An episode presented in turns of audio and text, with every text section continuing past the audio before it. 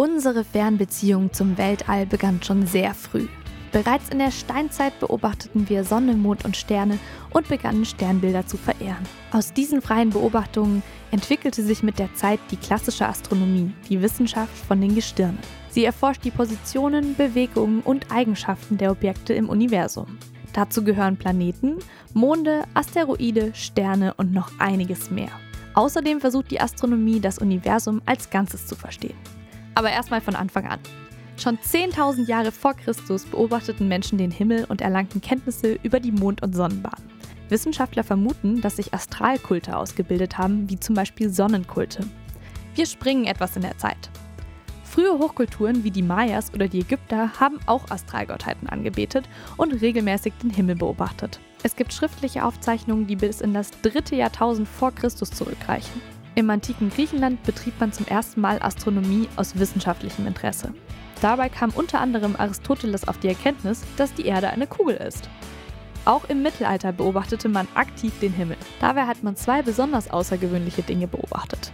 Zum einen entstand ein neuer Stern im Sternbild Stier und ein Mönch beobachtete den ersten Meteoraufprall auf dem Mond. Leider ging während der großen Völkerwanderung einiges an Wissen verloren. Vor allem das Wissen darüber, dass die Erde eine Kugel ist.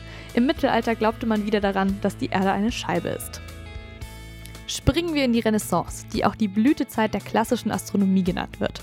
Kopernikus revolutionierte das bisherige Weltbild. Die Erde ist eine Kugel und nicht der Mittelpunkt des Weltbildes. Stattdessen stand die Sonne im Mittelpunkt.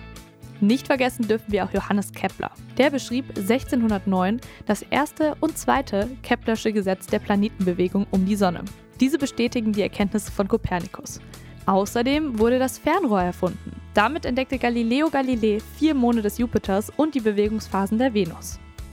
Im 18. Jahrhundert folgten immer weitere Verbesserungen der Fernrohre und Messgeräte.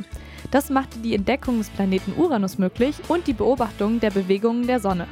Im 19. Jahrhundert entwickelte sich die Astrophysik. Durch immer bessere Objektive und Teleskope konnten Planetensysteme und auch die Milchstraße außerhalb unseres Sonnensystems beobachtet werden. Im 20. Jahrhundert folgten noch mehr physikalische Gesetze und weitere Entdeckungen. Zum Beispiel wurde der aktuelle Nichtplanet Pluto zufällig entdeckt.